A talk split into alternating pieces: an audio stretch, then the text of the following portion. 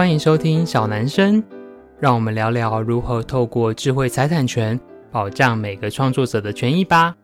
本节目由台南百年布庄锦源星制作播出。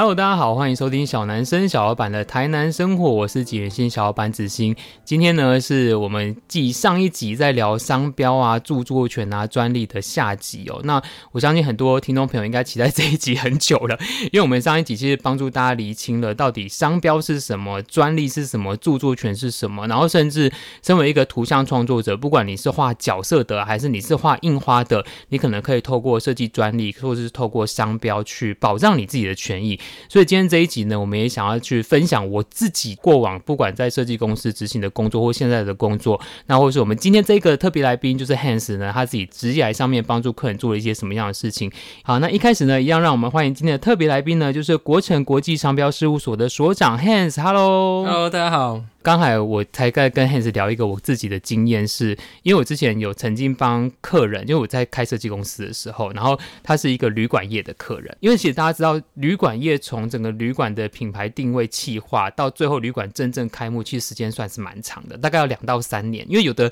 他可能还包含了从一个平地开始盖房子这件事情，这样。然后那时候我们我自己的个案就是说，哎，我帮客人想好了品牌名称，然后客户也同意了，那其其实当时他就应该要先跑商标了，对不对？因为我记得啊，我不知道这个是现在还是不是这样子哈，是有的人他为了要抢得先机，因为有时候呢，你知道有的业主磨 logo 要磨很久，就是可能画一个 logo 画很久，可是名称很早就定了，他会先用打字体，用可能用标楷体什么，先去把这个名称注册下来，这样对吗？嗯、呃，这样是。比较正确的做法啦，哦、就是用文字商标的部分，你先去把你那个名称注册起来，然后你可能后面还有一个 logo 嘛，那你可能再把它分开申请，这也是可以的。哦，所以例如说像我今天想要画一个很可爱的角色叫波波猫咪，可是我猫咪根本还没画出来，可是我已经决定这个角色叫波波猫咪了，嗯、所以这时候其实身为一个创作者，我就可以先打电话给就是商标事务所说，哎，我想要注册一个叫波波猫咪的这个卡通角色，我之后会做帆布袋、T 恤、杯子，那你可不可以先用打字体、微软正黑体或是标楷体、whatever 体，帮我先注册波波猫咪这件事情，这个流程是可以这样跑的，对不对？对，这个会是比较好的一个方式。嗯、哦，那如果像之后我的猫咪真的画出来了，那我要怎么把它加进去啊？还是我要再重跑一次？呃，如果像 logo 之后才画出来的部分哈，那你可能就是变成说你把它分开申请，当然它会变成是两个案子。嗯，但是我在使用上面来讲就会更顺畅嘛，应该弹性，弹性对，嗯、就是说我可以把这个图跟文字我要放在任何的搭配的角度。位置都是没有问题的。嗯，好，所以我在讲回来，刚好我的个案就是，哎、我那时候帮那个旅馆的客人画了那个 logo，那那时候我们就是提案，这次品牌名称都已经提完了，然后客户也觉得，哎、这个名称不错。好，当时以我业界的经验呢，我就知道我要开始跑商标了。可是呢，客人可能会觉得，哎呦，两年后才开幕，现在先不用处理这个吧，我还有一堆工地的事情，我还有人员招募，叭叭叭，他就没有去跑。好，可是当然我们设计的进度就是会继续往下走嘛，不管是要做旅旅馆的招牌啊、制服啊、什么事务用品的房卡之类的，好，就往下做，做到某一天，可能哎，旅馆快要开幕了，或是已经哎知道什么时候要开幕，他要去注册商标的时候居居他发现其实已经有人注册了，而且其实时间点没有很长，可能就在我们定案之后过不久，有人跑了这个注册案，所以这个就是我刚才说，其实大家如果你真的是一个创作者，除了保障图像以外，你自己的角色名称或是图像名称。甚至商标名称，其实它也是在我们在讲商标保障里面一个很重要的事情，你一定一定要取得那个时间的先机，对不对？因为呃，在我们台湾还是有就是先申请原则的一个概念啊，就是说我今天申请日，好，如果你今天申请日，你跟我用同样的名称，你在同样的类别，你在我晚一天，那我就是先申请者。我先申请者，我就比较有可能先取得这个商标权，这样子。嗯，像 Hans 你自己啊，就是这几年的业界经验，你有服务过一些什么样的图文创作者吗？或是因为我觉得应该不是所有要去申请自己创作图像的人都是大公司吧？因为应该有一些是比较一般人，他只是想要保障自我权益的经验，或是一些你觉得诶很可以提供给我们听众参考的一些个案，在商标跟比较视觉这一块的一些。案例呢？我们最近也有蛮多客户是做这种图文创作的，那他。本身呢，他可能想要做一些呃，自己做一些产品文创的商品，那他就会去设计一个他自己本身喜欢的那种图样，好，然后或者是说他会去先先设定它的名称，好，或是他本身这个呃吉祥物，他本身会帮他取个名字这样子。那这个部分他们我们会建议他，就是我们先帮他做查询，那如果可以的话，我们就会帮他去做一个申请的动作。像我们最近接到一个案子是，他们是做 APP 的，嗯，那他也是有吉祥物。那吉祥物还有各种不同的动作啦，哦，还有服装，对，然后还有侧面、正面这样子。那当然我们会针对他的呃最主要的需求，我们去做一个申请的动作。因为其他部分我们可以用近似的问题去认定它的侵权问题这样子，所以。这个部分当然是呃会比较在后面会比较复杂一点，但是我们希望不要碰到那个区块嘛，嗯嗯、所以我们就会建议他，我们在前面把这件事情注册好了。如果真的不小心遇到有人侵权的话，我们才有权利去行使这样子。嗯，像我自己过去的经验呐、啊，因为呃我们之前也帮一些客户画吉祥物，好，然后吉祥物呢。呃，有一些画的手法就是一颗头嘛，然后身体，不管你是猫头、人头还是凤梨头之类的。可是就像刚才 Hans 分享，就是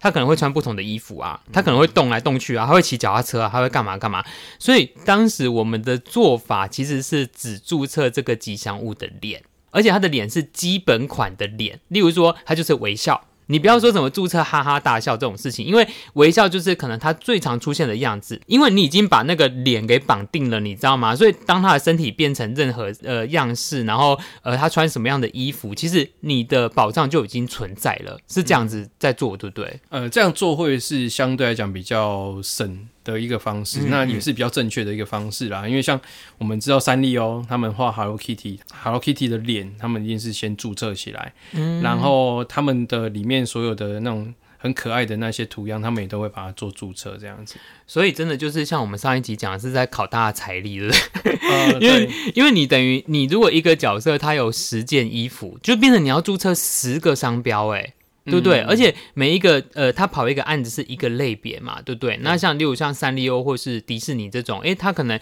他要绑定所有产品类别的话，其实他交叉相乘起来会蛮可怕的吼，会非常可怕。好，那另外有一个问题，我觉得应该很多图文创作者或是我们的听众会有兴趣的是说，诶，如果今天我真的想要。跑这个流程，因为刚才听起来是针对印花品牌或是画角色的、画可爱角色的的这些创作者来说，好像听起来有两个方法，应该说三个方法啦。第一个方法就是我去跑商标，第二个方法是我去跑设计专利，第三个方法我是用某种程度去认定著作权这件事情。那针对这三种方法，它整个的流程会是什么呢？呃，原则上我们这边像我们事务所一一般来讲，我们会接受就是客户他先委托我们帮他做一个简单的分析，那我们这边就会去帮他分分析说你应该要往哪个方向去做，哦，会是比较适合的，因为大部分人会搞不清楚，嗯、他会觉得说我就画一个图，那我应该要做哪些事情？那对我们来讲，你有些东西。可以用著作权保护，你可能就不用去特别去申请商标、嗯、哦，或是你不用特别去申请那个专利，而且有些是它不是你不用去申请，而是你不能申请。什么叫不能申请？呃，比如说我今天画了一个，诶、欸，类似像猫咪的图，哦，那猫咪的图样呢，哦、我要去申请设计专利这件事情，它其实不太符合它要的原则。是因为它没有识别度吗？是因为它不是在产品的一个上面。哦，它不是在产品的构造上产生美感，所以变成如果今天你去请设计专利的话，嗯、你必须要指定物件是这样子吗？它会是一个物件的一个外观。所以它比较偏三 D 的意思吗？三 D 也是，或是二 D 的。二 D 也可以。二 D 比如说像我们刚刚讲的布料，对，它上面的那些图腾，哦，我可能就是使用在布料上，使这个布料变成有美感的东西。嗯，那它就会是一个我们可以申请设计专利的部分。是是哦，呃，我我有一个问题是想问，因为目前听起来啊，最省钱的是著作权。对对，因为著作权你几乎就像我们刚才讲，你可能寄一封 Gmail 给自己，或者是你自己开一个小账分享不公开，就算是你可以举证的事情了。可是这件事情它会因为相对没有走过这个法律申请的途径，因为像我们申请过商标的人都知道，最后我们会拿到一张纸嘛，哈，他就会写说这个是谁几号到几号，他有这个商标使用权的这个纸这样子的。那呃，如果是著作权，它会比较没有法律保障吗？法律保障的部分其实也不会说没有啦。然后我们举刚刚的例子来讲哈，呃，我今天如果我的图样哈，我今天画出来的图，我把它寄给自己了，那我有一个日期上的证据哦，那我只要能够举证的出来，基本上。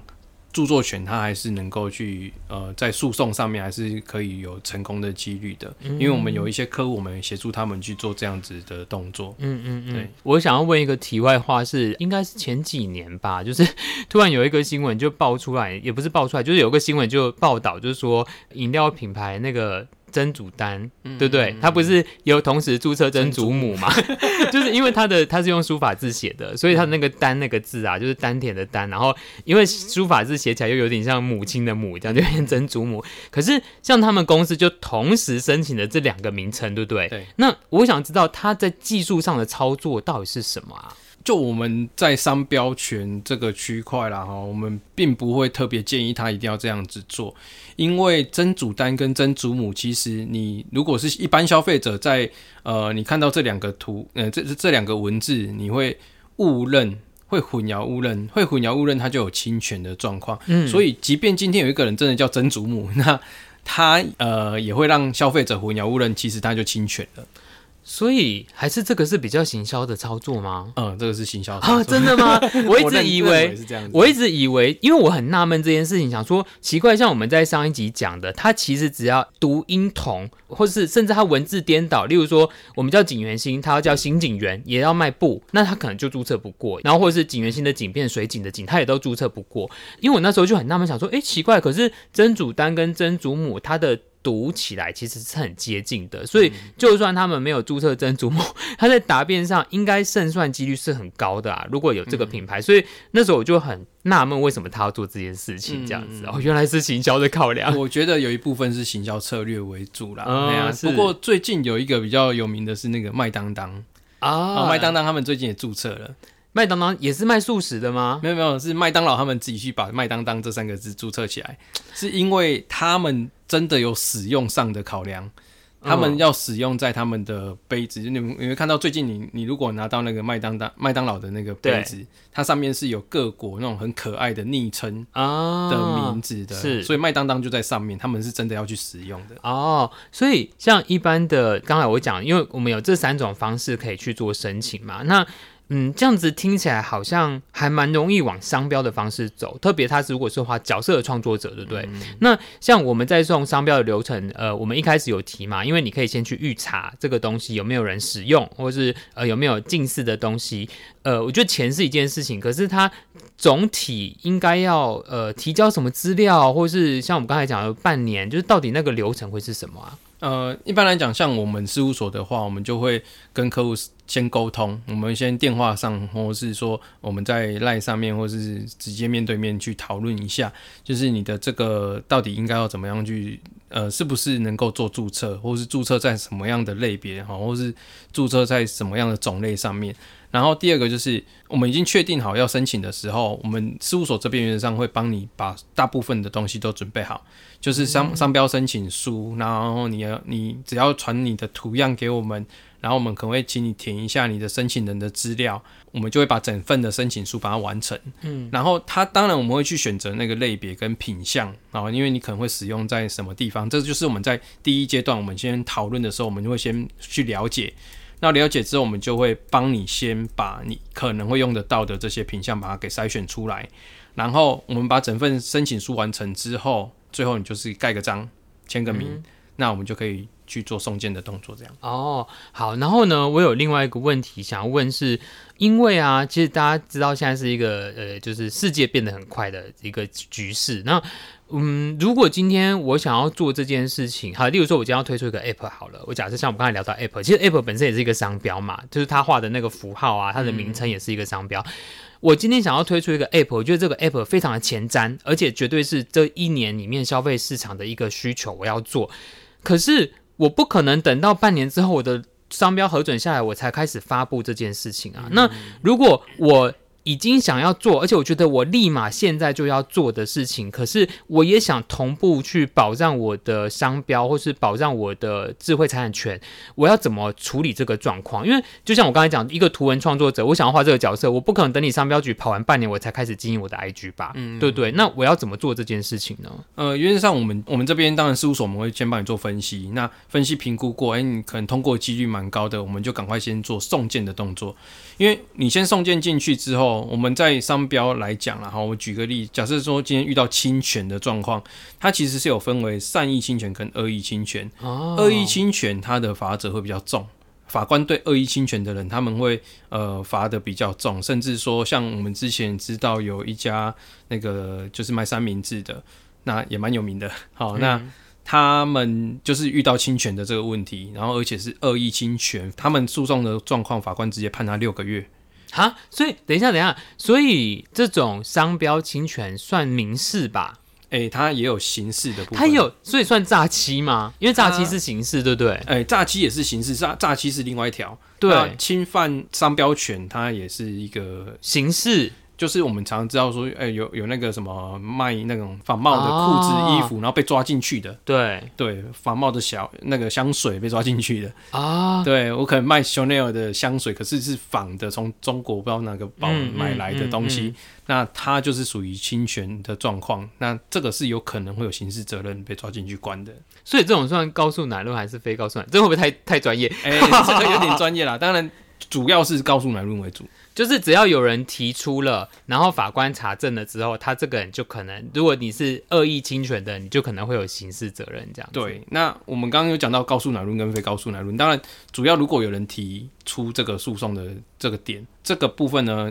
大概有几个途径啊，然后我们稍微讲一下，像是你就可以去那个警察局去报案。嗯，哎、嗯欸，我那时候有人跟我说叫我去警察局报案、欸，哎，对，对对，就是我前一集就有讲嘛，因为为什么我们会有这一集，就是因为这一阵子就警员新发现有人抄袭我们的某一个就是印花的图案，然后当下其实当然我第一个部分，我觉得这人很直觉，我们就是主动去联络那个抄袭的单位，可是当然你就是像我个人就会在我个人的就是社群上。面说：“哎，怎么办？我的图被抄了，这样。”然后当下其实就有朋友私讯我说：“叫我去警局备案。”嗯，这样这样做是对的，还是太太大惊小怪吗？呃，其实应该这样讲，就是哎，我们目前哦有刑刑事责任的部分，大概就是商标跟著作权这两个侵权，它会是还有刑事责任的。所以如果说我今天真的遇到侵权的这件事情，我是可以到警局去。提出诉讼就是可以，可以到警局提出诉讼，就是到警察局，然后跟他讲说我要告他这件事情，不用按铃申告，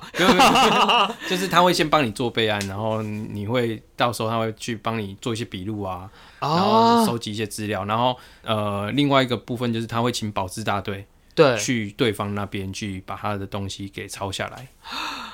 听起来好严重哦。哎、欸，有些的确是蛮严重的啊，真的。对对对，嗯，好，我觉得真的智慧产权真的是一个，我觉得大家直到现在，因为其实这个题目，我觉得已经讨论二三十年应该有了吧。就是我们小时候，嗯、因为其实像我们自己小时候就会出现那种折叠桌，然后有波泼猫跟仿冒米老鼠那一种，对不对？然后到 很多当时台湾可能一些游乐园里面就会有那种长得很奇怪的米老鼠，嗯、或者是长得很奇怪的睡美人那种东西。可是我觉得像我自己在小时候就很常被。灌输就是哦，智慧财产权，然后这件事情，可是因为后来到进入到业界，甚至直到自己变成一个创作者，就开始理解哦，原来这些事情，它它其实你真的去侵犯别人是蛮严重的事情哦。呃，这真的是蛮严重的。我们之前有遇过，就是有客户啦哈，他们来找我们的时候是跟我们讲说，有保质大队有警察到他们那个店里面去，把他的他们是做那种手机维修的。那把他们的电池全部把它给收走，为什么电池？因为他们用的是那个 Apple 的电池，而且 Apple 他们没有授权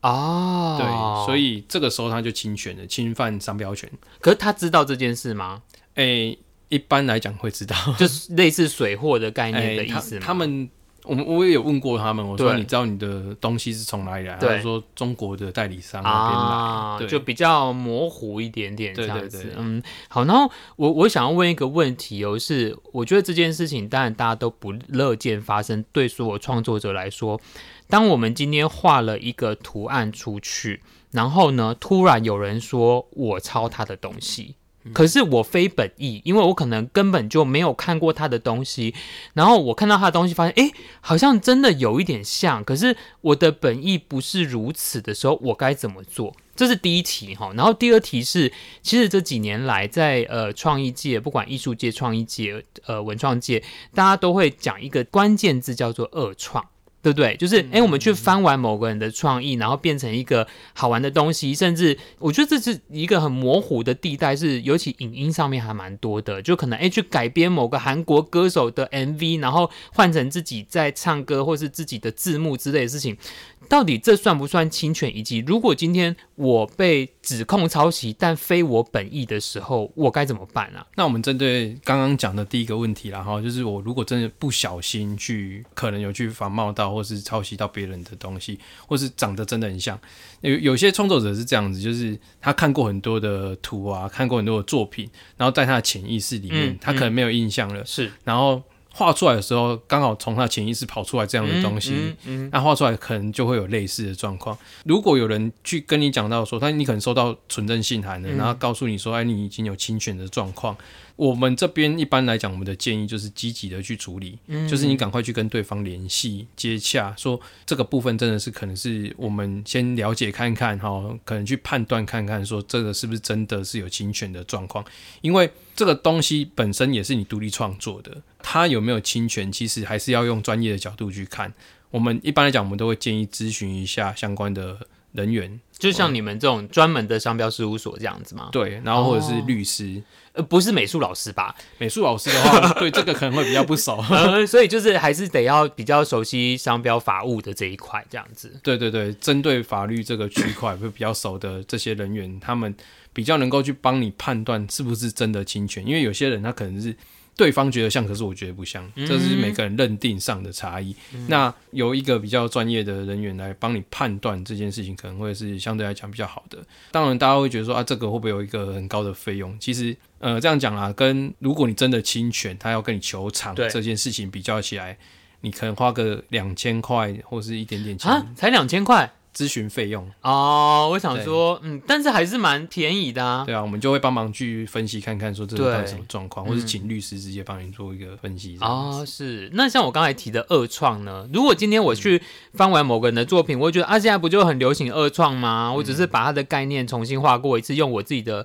IP，用我的技法，就那个人跑出来说我抄袭他，这个。法律有跟上现在的创意的节奏吗？呃，其实应该这样讲啊，二创这件事情，它在台湾，其实，在世界各地其实都还是一样，就是它其实还是有点像是抄袭啊。我讲坦白话，它还是有点像是。我把你的作品拿出来，再去重新去做一遍嘛，对不对？嗯。但是画出来的东西，画出来风格一定会跟你的很像嘛。嗯。那也会让消费者去混淆误认嘛。对。就是其实它还是有侵权的问题。哦。对。那像日本的话，我们要看到有些像是应该叫做同人。啊啊、嗯嗯，是。他们会有二创的这些东西，这些作者他们其实是可以接受这件事情的主要原因，是因为。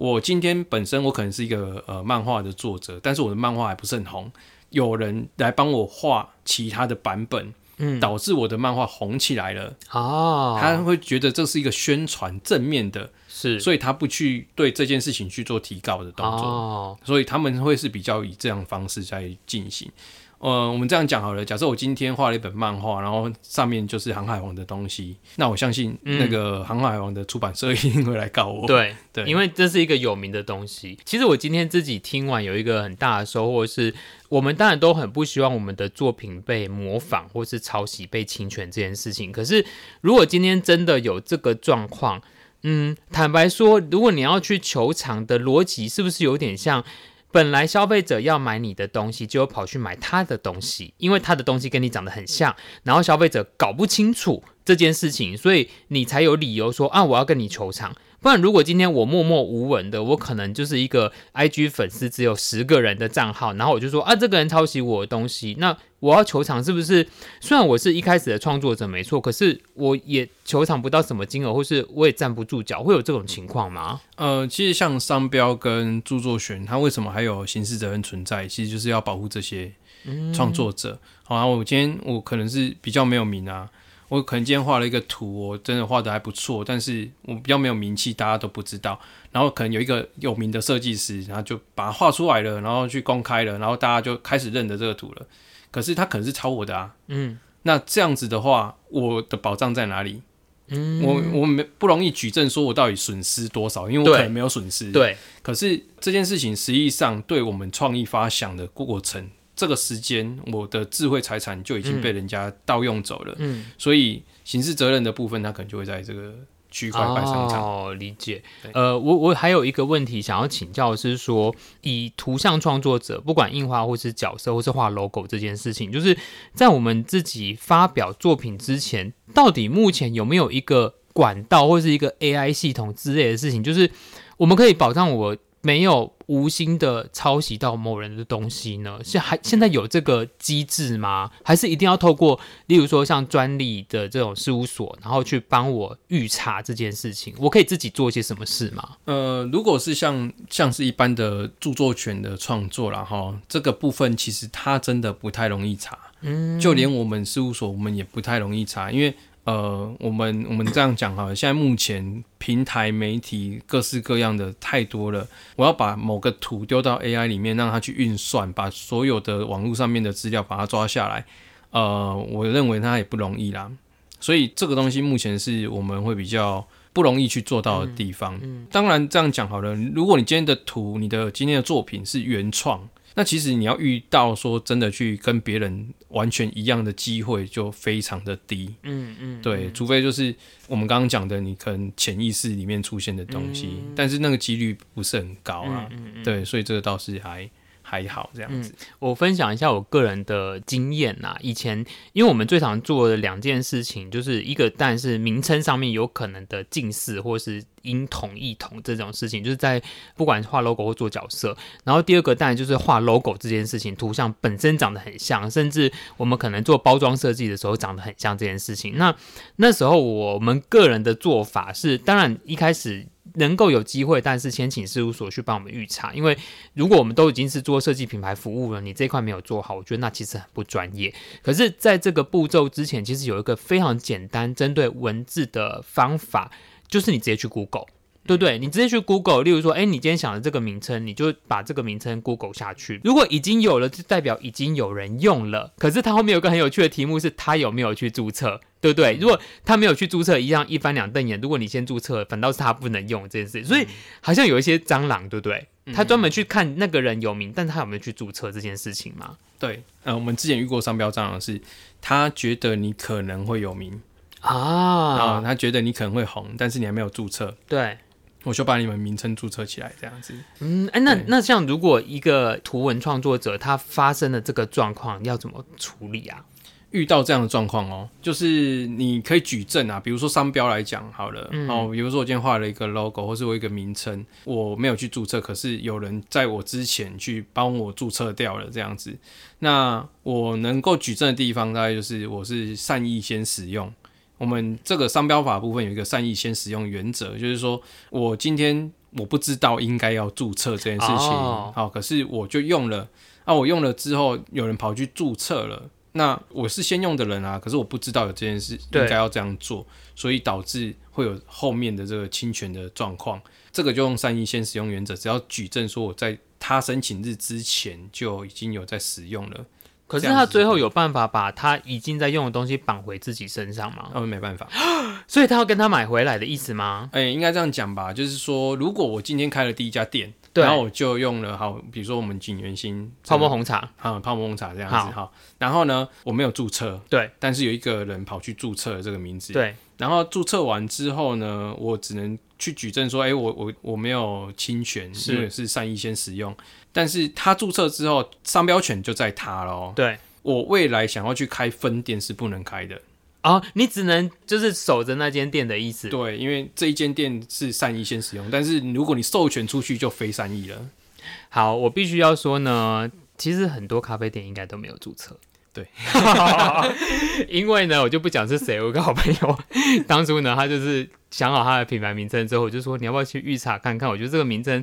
太好容易想到这个产品名、呃、这个品牌名称的，是但是他就是跳过，他就说啊，没关系，他就开一间店就好这样子。嗯、那果然就是后来就是哎，只有在别的地方看到类似名称的相同产品服务的店家，可是。我觉得他反正他的逻辑就是啊，反正我就守这间店就这样，好像就有点像刚才 Hans 讲，就是你就不要拓展，你善意先使用，就至少你可以避掉那个嗯被告的那个刑事民事责任的意思嘛，是不是？对，但是这个举证也是要举的比较清楚啦。哦，对嗯，你一定是要比他